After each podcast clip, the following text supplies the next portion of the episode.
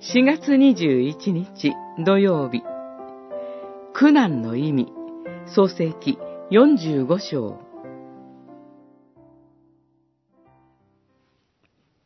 神が私をあなたたちより先にお使わしになったのは、この国にあなたたちの残りのものを与え、あなたたちを生きながらえさせて、大いなる救いに至らせるためです。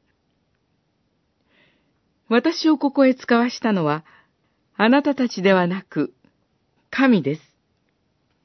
45章、7節8節ユダと兄弟たちが罪を告白したことによって、ヨセフの閉じた心が開かれます。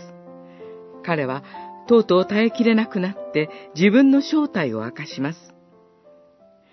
宮廷全体に響き渡るほどの声を上げて泣き出します。そして、ヨセフの口から、これまでのすべてのことの意味を解き明かす信仰の言葉が語られます。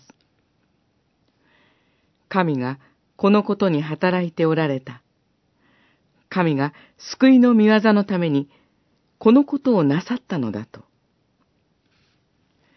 ヨセフが穴に落とされてから22年の時が過ぎています。神の時計はゆっくり時を刻みます。ある神学者は、神学は正規単位で考えると言っています。私たちは何でもすぐに解決をしたくなります。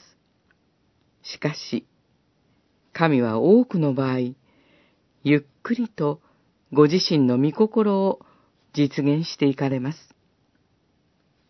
私たちの身の回りにも、なぜこんなことが、と思うようなことが起こることがあります。